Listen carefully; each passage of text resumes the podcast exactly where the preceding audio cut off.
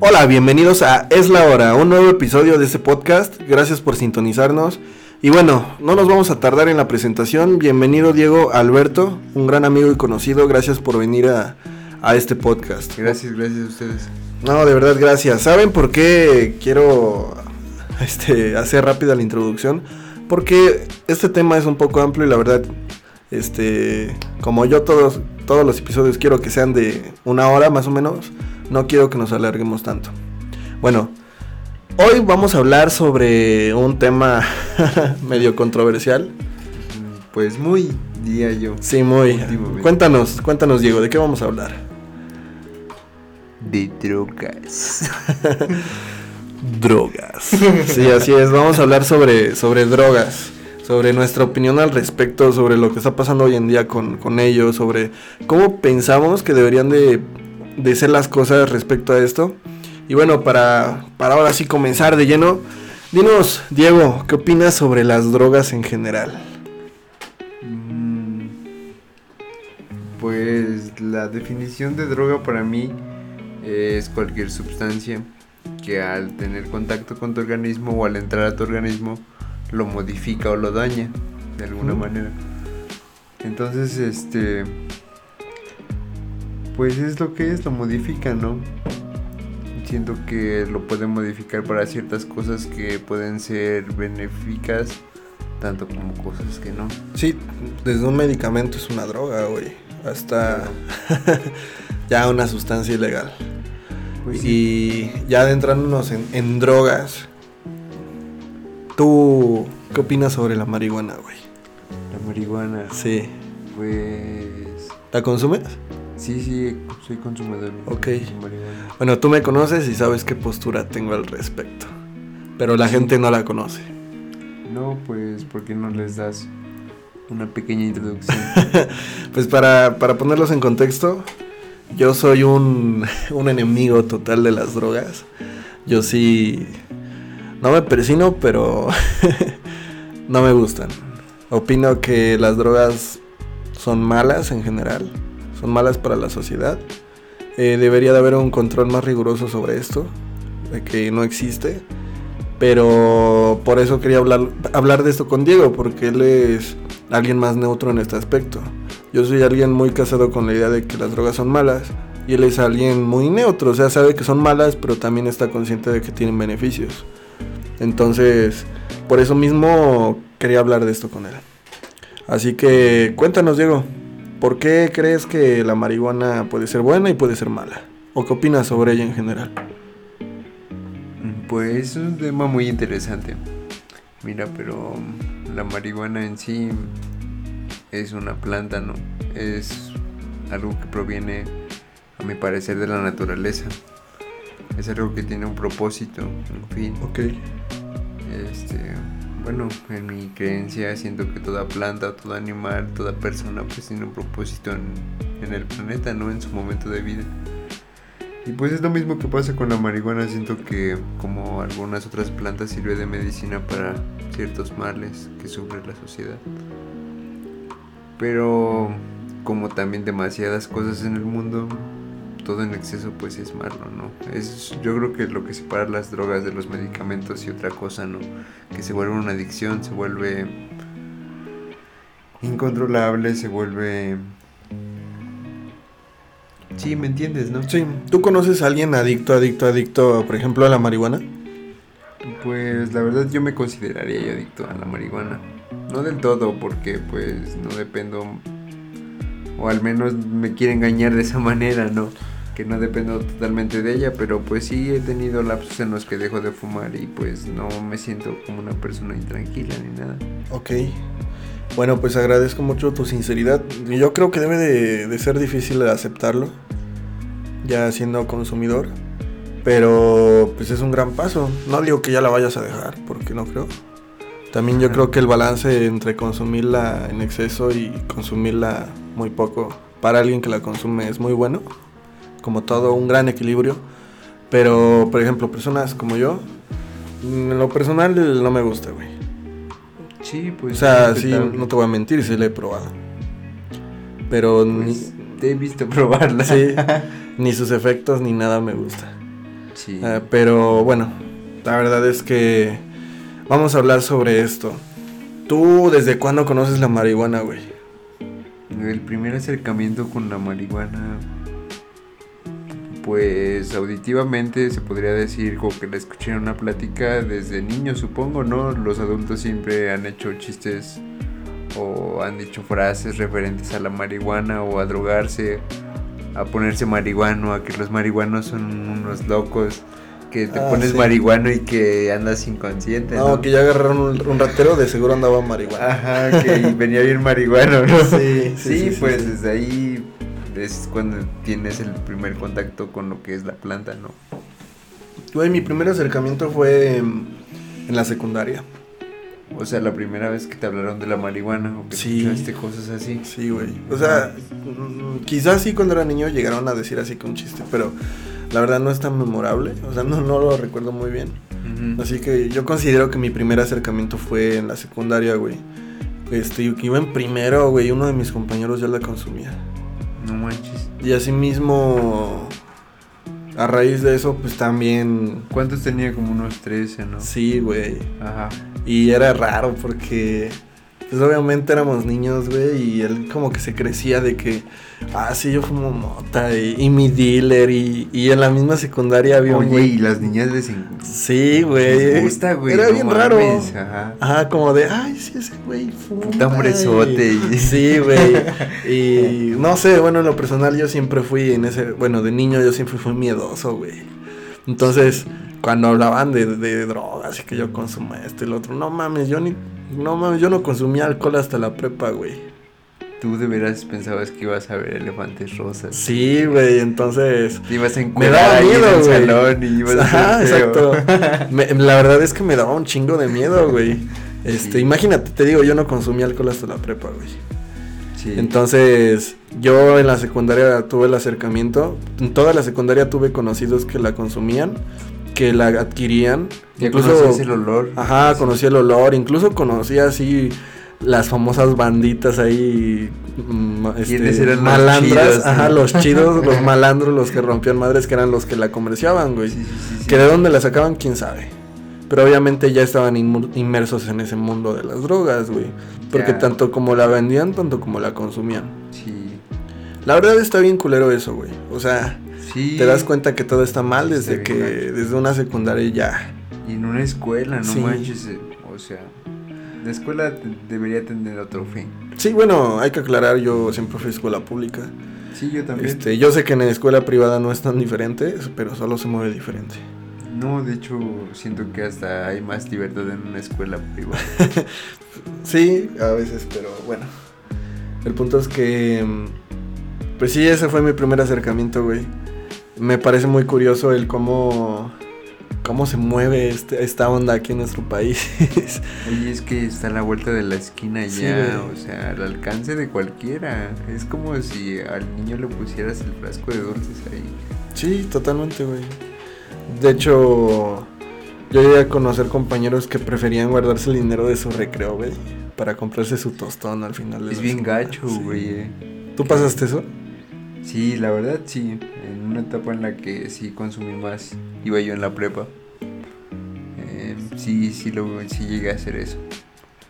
O sea, no gastarte el dinero de tu comida para, para comprarte tu tostón. A lo mejor no el dinero de tu comida porque tenías un extra, se podría decir, o algo así, ¿no? Pero como que, pues desde el momento en el que te limitas para comprar eso, siento que ya es un problema. Una frase que también tengo muy marcada es que cuando empiezas a consumir drogas y después te, das, te quieres dar cuenta si ya estás clavado con una, pues es porque ya la estás comprando con tu dinero, ¿no? Cuando ya estás sacando de tu bolso, de tus ingresos para tú comprar droga, es que ya estás clavado. Mucha gente no lo ve así, güey. Mucha gente piensa que ya está clavada cuando ya tienen que anexarla o cuando Ya ya... banquetea y así. sí, güey. Cuando en realidad no, la verdad es que la adicción está también a la vuelta de la esquina. Sí, la En verdad. el momento en el que ya sí, se te antoja, te da ansiedad si no la consumes, si no la tienes, si no la pruebas.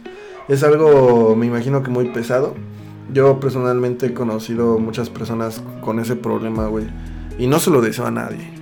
Es gacho, hermano, la verdad. Y a veces no tanto ya es el problema de fumar, sino de poseer, o sea, Ujú. Se te acaba... el- Yo he pasado por eso, es mi experiencia propia, no sé si algo a algunas personas les pase igual o pues similar.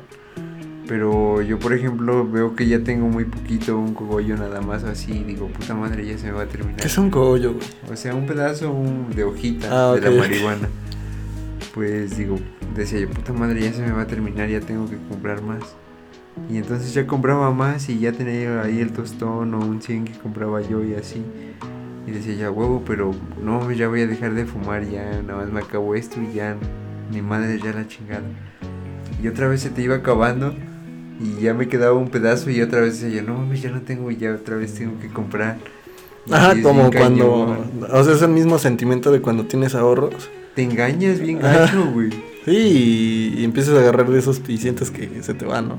Sí, ya, o sea, ya no te controlas. Ya cuando quieres ver, ya estás fumando, ya estás bien marihuana y dices, no mames, estoy haciendo mamadas. Porque obvio, cuando estás marihuanísimo te pones a reflexionar un chingo. Ah, pero ya se te baja y se te olvida, ¿no?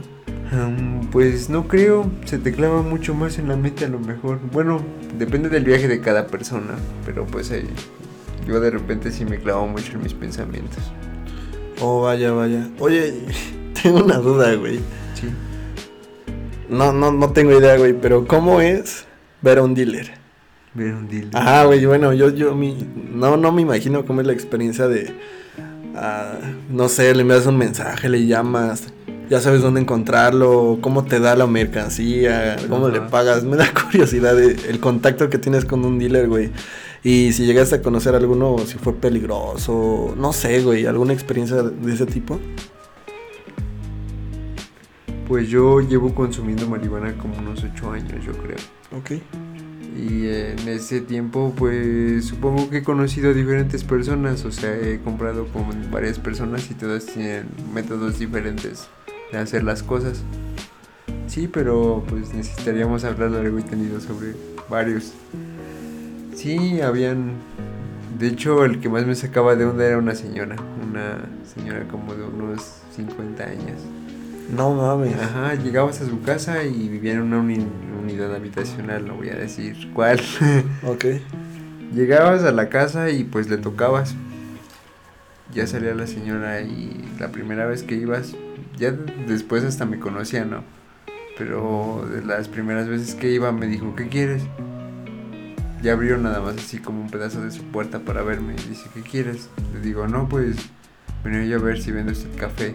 Es como la palabra clave para que no se escuche tan feo, ¿no? Sí, entiendo, entiendo. con ella o no sé, se aplicaba así como que con discreción, hay como varias maneras de llamarlo, ¿no? Sí, claro. Y ya te decía que sí o que a quién te había dicho o así, ¿no? Y ya pues le decías y te decía, sí, ¿cuánto quieres? Ya, no, pues un tostón, 50 baros. Te decía así. Y te le dabas el dinero, cerraba la puerta y se iba. Y ya tardaba como unos 2, 3 minutos, a veces hasta como unos 5, se ponía a veces mamón. Ya llegaba, te abría la puerta y te decía, pasa. Ya pasaba, cerraba un poco así la puerta como que la entrecerraba y ya te daba esa madre, ya te la guardabas acá y ya te salías. Y hay otros que llegan y pues casi te la avientan en la calle. Ah, no mames. Ajá.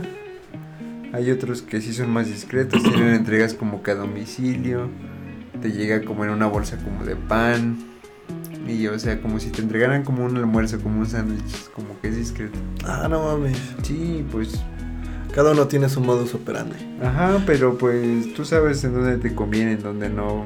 Empiezas a conocer quién tiene buena hierba. Oye, pero entonces sí hay un comercio muy movido de eso, güey. O sea, la gente no lo ve, no lo vemos, pero hay un comercio enorme de- moviéndose. Sí, la verdad marihuana cualquiera vende.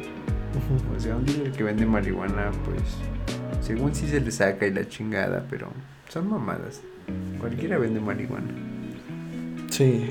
Sí, pues se compra un 100, un 200, o trae de Tlapacoyan, de Martínez, bueno, de lugares aledaños a la ciudad, donde estás o así. Y pues en todos lados hay marihuanos, gente que vende marihuana, variedades. Sí, pues simplemente comprar barato, vender caro. Sí, es lo que todos buscan, tener una ganancia. No es como que tengan, a- sean ya unos narcomenudistas y tengan contacto directo con los proveedores. No, Además, un narcotraficante serio, la verdad, no consume lo que vende. Sí, me imagino. Me imagino que igual muchos este, so- simplemente lo venden para pagarse su propio vicio, ¿no?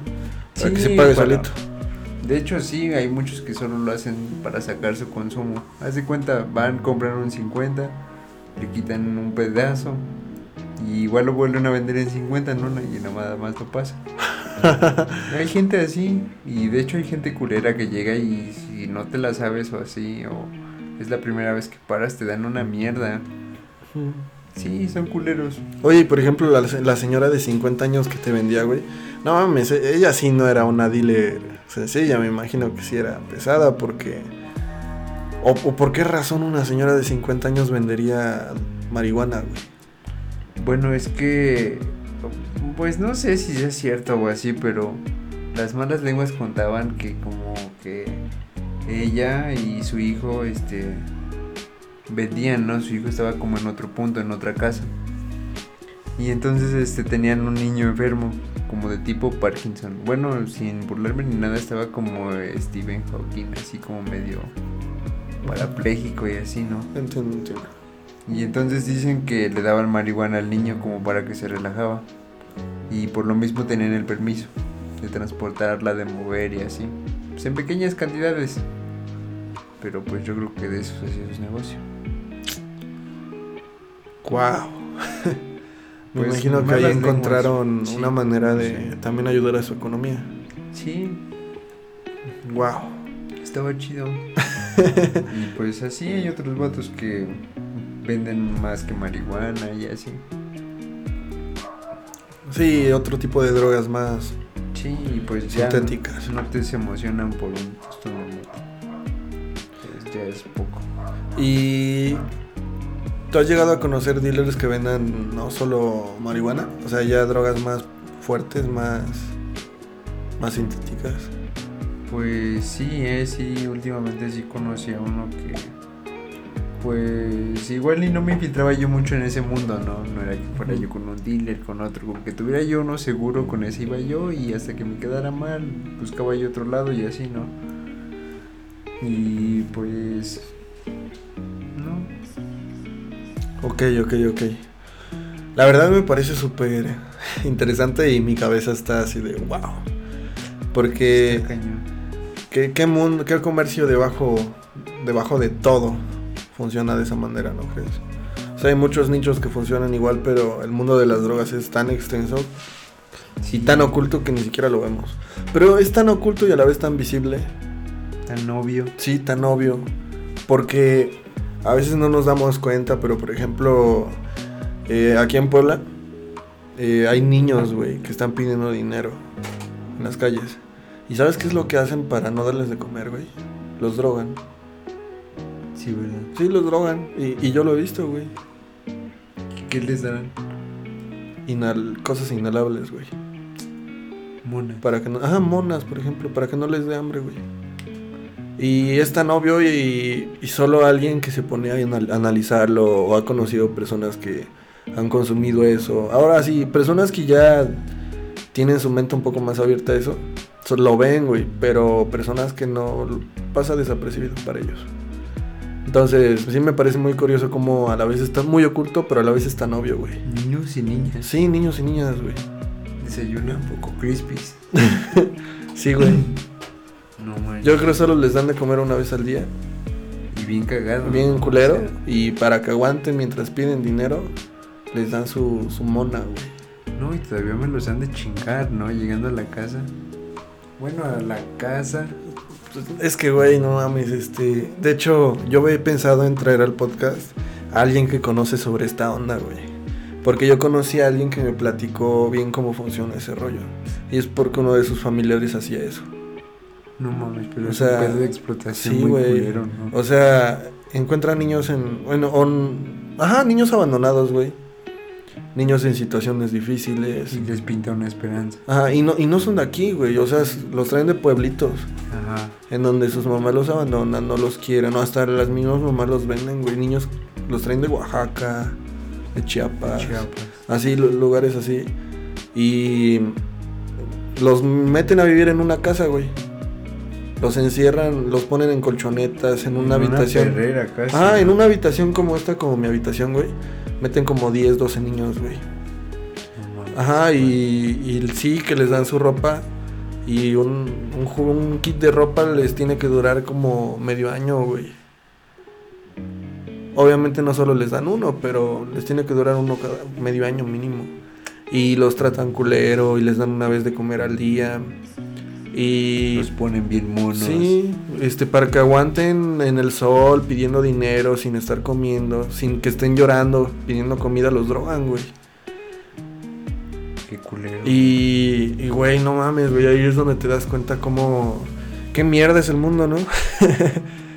Oye, y eso apenas es lo de encimita, ¿no? Sí, porque... Siento que en Y te la digo, infancia hay un Yo te lo cuento como un chisme, güey, porque es lo que a mí me contaron. Las malas lenguas me dijeron eso. Mí sí me gustaría que esa persona viniera y nos contara ya detalladamente lo que él conoce, ¿no? Anónimamente, claro. Este, y quizá venga. Pero lo que me contó yo siento que solo es la superficie, güey. O sea, imagínate, eso me contó él, güey. No, no me contó si les pegan. No me contó si cada cuánto se muere un niño, güey. Porque si te pones a pensar, no aguanta pues un niño así no, no vive mucho tiempo, güey. No y- se preocupen ni por vacunarlos. No, güey. No, imagínate si un niño se enferma o algo, ¿crees que les va a importar, güey? O sea, también... Bueno, estábamos hablando sobre las drogas y ya nos desviamos de este tema, pero pues sí es delicado. Yo creo que también aquí influye mucho el hecho de las sustancias, porque estas personas, y es lo que me platicó de esa persona, no solo le quitan dinero a los niños para vivir, güey, o sea, son personas que también andan malos pasos, personas que se drogan, que no solo se meten marihuana, personas que se meten drogas caras como heroína, Anfetamina. metanfetamina, o sea, imagínense, ocupan a niños para sacar dinero para vivir y también para sus vicios. Ah, O sea, a costa de un niño, por eso yo solo les digo, eh, si ven a un niño pidiendo dinero, denle una torta, denle de comer. No, no les ofrezcan dinero. Este, porque no sabemos a, a dónde va ese dinero. Pues sí, ¿en quién para? Sí, la verdad es es súper triste y creo que en algún momento debemos, debemos de trabajar en eso como sociedad. Pero bueno, el punto es que las drogas son malas, vaya. Sí, la verdad, sí. Yo, yo opino que de verdad las drogas son, son muy malas, güey, a nivel socioeconómico, social. En general repercuten mucho, güey. Hay familias destrozadas, sí. Sí. ¿Cuántas familias destrozadas por, Violencia. por un consumidor en la familia? No, está horrible, güey. Y, y yo estoy de acuerdo en que muchos la van a defender, güey. Por ejemplo, la marihuana. Yo estoy Pues de acuerdo en que tiene muchos beneficios medicinales, güey. En que tiene muchos beneficios para la salud. Pero también hay que tener tantita madre, güey. O sea, hay personas, y yo conozco personas que se ponen a defenderla, güey. Y su primer argumento es, es que, güey, es de uso medicinal. Pero son personas que no la necesitan para un uso medicinal, ¿Qué güey. Sí, ¿de qué chingados estás enfermo y, y por qué la defiendes bajo ese argumento, güey? O sea, No.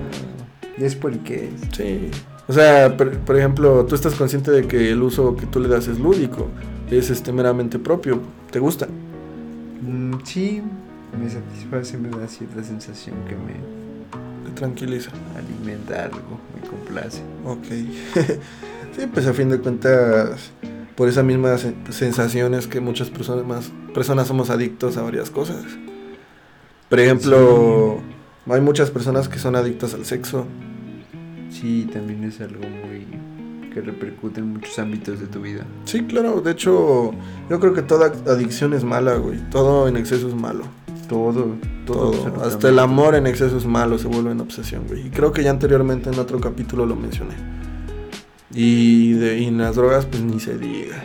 Y quien consuma una droga, güey, y tenga un balance perfecto y diga, ah, pues yo cada mes me doy mi terapia de LSD o yo cada dos meses me voy de fiesta y me echo algo así, algo en específico, pues, pues qué chido, ¿no? Que mantenga un balance, pero la sociedad mexicana, por ejemplo, es bien atrabancada, güey. No tiene llenadera.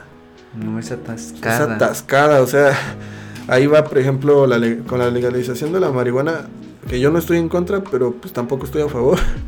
Sí me preocupa el hecho de que nuestra sociedad es bien atascada, güey. Sí, la verdad. Sí, este... Sí, ni apro- apenas habían mandado la, la puta La propuesta. propuesta. a la Cámara de Senadores, creo que. Y ya habían plantones en todos lados de güeyes fumando mota. Sí. No mames. Y sí, de hecho, en la Ciudad de México hay un punto, creo que es en la afuera de la cámara de en una cámara. La verdad no recuerdo bien, güey, pero creo que es en el Poder Judicial, afuera. Literal es el punto verde, creo que así le llaman, güey, en donde Ah, ahí se puede- de todo, ¿no? Ajá, o sea, literal ahí está el punto, güey, y puedes llegar y fumar y hay puro marihuana, güey. Es ya como un punto que inauguraron como libre de Pero te de restricciones. comes- comestibles y todo, ¿no? Ajá, o sea, está libre de restricciones, puedes ir y fumar ahí con, con toda la banda. Y no hay pedo, y ¿verdad? no hay pedo, nadie te dice nada. Uy, ya en las noticias salió y todo y no los quitan, no hay nada. No, pero, pero- No, no, pero digo, este, no está mal, güey, pero... Ya es legal en esa parte Ajá, de México. pero ahí sí te das cuenta, güey, cómo, cómo la gente es bien atascada, güey. No mames, va de a madre gente, se ve que se estado moviendo Y es que el problema no es que haya mucha gente, es que yo vi este un chavo que hizo un video en YouTube en donde fue una semana seguida, güey. Ahí. Ajá. Y, Y lo, evolucionó. no, lo curioso es que sí, obviamente cada día llegaban más. Ajá. Lo curioso aquí es que todos los días veía a los mismos cabrones ahí, güey, Vendiendo o comprando. consumiendo. consumiendo. O sea, no es un punto en el que todos los días ves a personas diferentes, no. Los mismos atascados de ayer los ves mañana. Llegaron hoy Ajá. con lo que cobraron de su día. Sí. y, y es ahí donde te dices, no mames, güey. Si actualmente que está restringida la consumen mucho, pues ya legalizada, pues sí, va a haber un, un sí que no, un descontrol bien cabrón. Un atascadero más. Un atascadero macizo. Digo, va a haber muchas personas que me quieran funar porque yo digo, ah, está en contra de la marihuana, es un pendejo, no sabe de lo que habla. Está bien, lo respeto, pero también hay que ser conscientes. Realistas. Sí, realistas y objetivos y estar conscientes de que algo así tan radical no es bueno. Lleva tiempo, necesitamos mejorar mucho la educación en nuestro país. Las preferencias. Sí, este, debemos de conocer las Los repercusiones sociales, económicos y demás desde pequeños de las drogas, o sea, y es algo que hasta la fecha no, no se enseña en la escuela.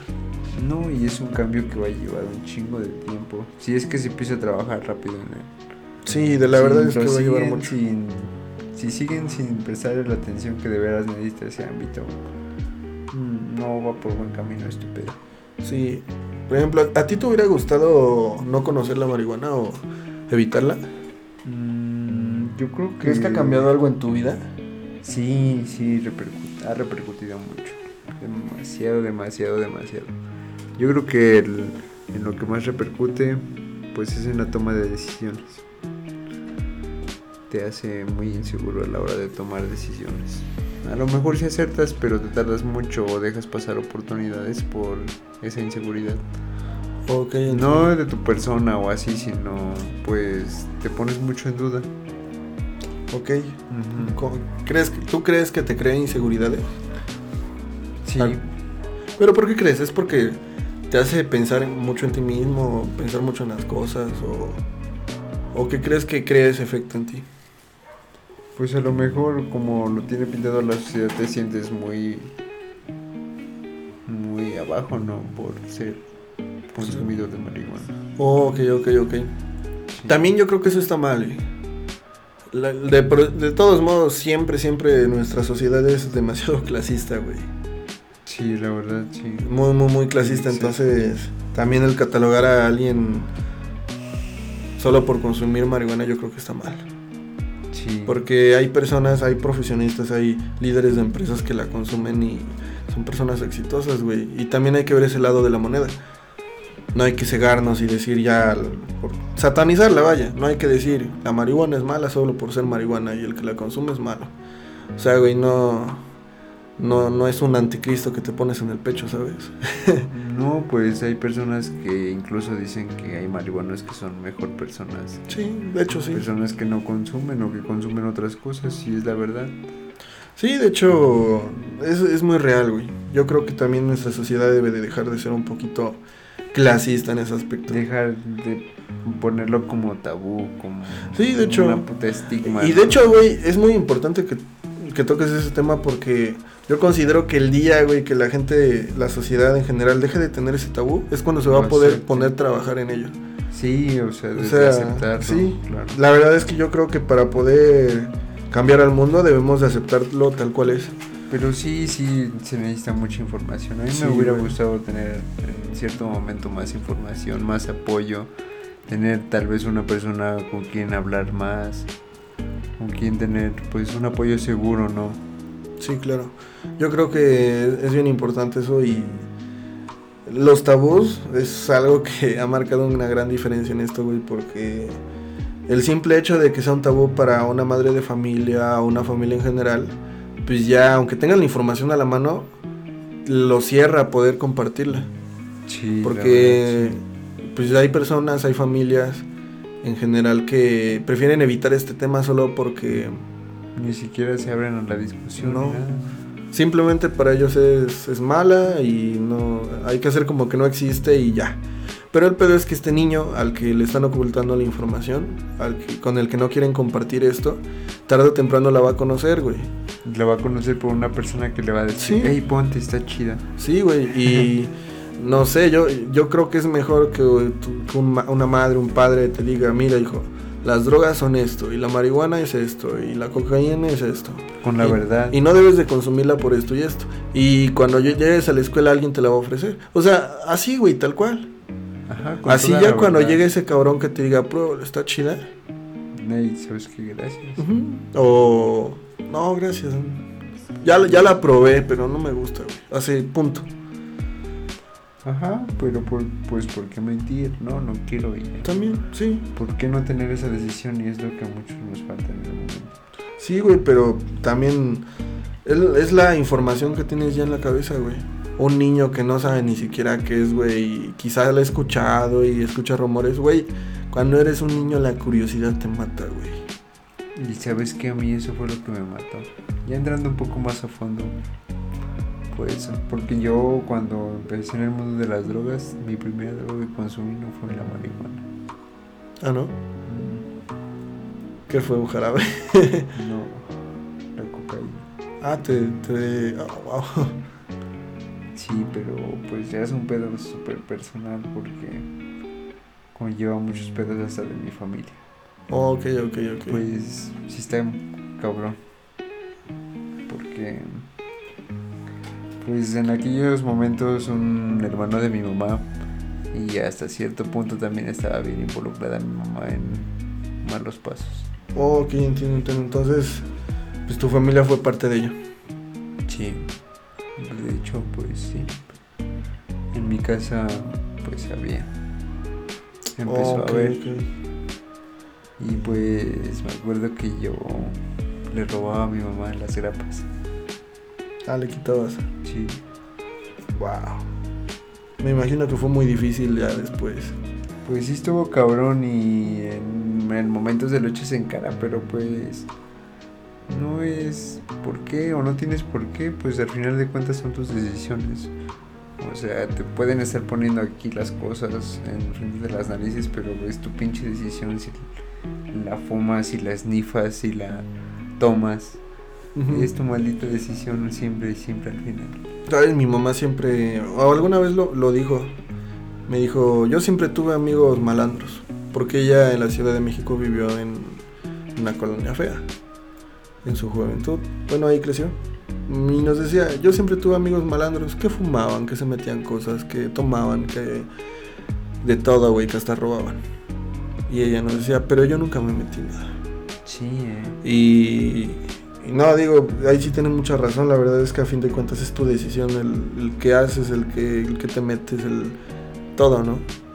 Sí, Puedes no, estar rodeado de, de kilos de, de sustancias y no meterte nada, güey.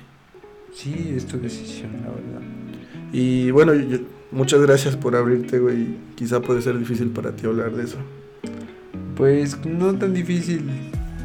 O sea, lo digo, sí me da un poquito de pena. Mis decisiones que he tomado en la vida, que me han llevado a estar en ciertas situaciones. Pero también habla mucho de ti, ¿sabes? El que lo cuentes así, habla mucho de ti y, y dice de tu persona que eres alguien que ya lo ha superado y que incluso ya está en otra etapa de su vida. Pues sí, pero superarse o siempre hacer algo siempre cuesta. Y hacer esas cosas no solo cuestan, sino que duele. Sí, me imagino, amigo. Pero bueno, Darte cosas, darte cuenta de muchas cosas, pues está cabrón, ¿eh? Sobre ti mismo, darte cuenta de cosas, conocerte, pues es otra peda. y bueno, pues para terminar, ¿tú consideras que, que si no hubiera sido por las drogas tu vida sería muy diferente? Sí, obviamente, claro. ¿Mejor sí. o peor? Mm, Lo dudé, pero la verdad mejor. Mejor. Sí. ¿Tú le recomendarías a tus seres más queridos, amigos, conocidos, hasta personas que no conoces, que las prueben? Em, No, yo creo que a nadie le deseo eso. Que no las prueben mejor que... Si es posible, o, y a lo mejor por eso están creados los tabúes, porque alejan a las personas de esos vicios, de ese conocimiento, de esas cosas, y pues siempre uno se mantiene alejado. Aunque hay personas que lo ocupan para lo que es y hay personas que no, pero es mejor siempre mantenerse alejado, al margen de ese tipo de cosas, no involucrarte. Wow. La verdad, me ha complacido mucho platicar contigo. Amigo, Ha sido pues, muy, ha sido muy grato, de verdad. Y te agradezco mucho por abrirte. De verdad, gracias por sintonizarnos el día de hoy. Este es el cuarto episodio, amigos. Él fue nuestro amigo Alberto. sí, gracias. Gracias por venir, amigo. Nos vemos pronto, nos vemos la próxima semana. Esto fue Es la hora.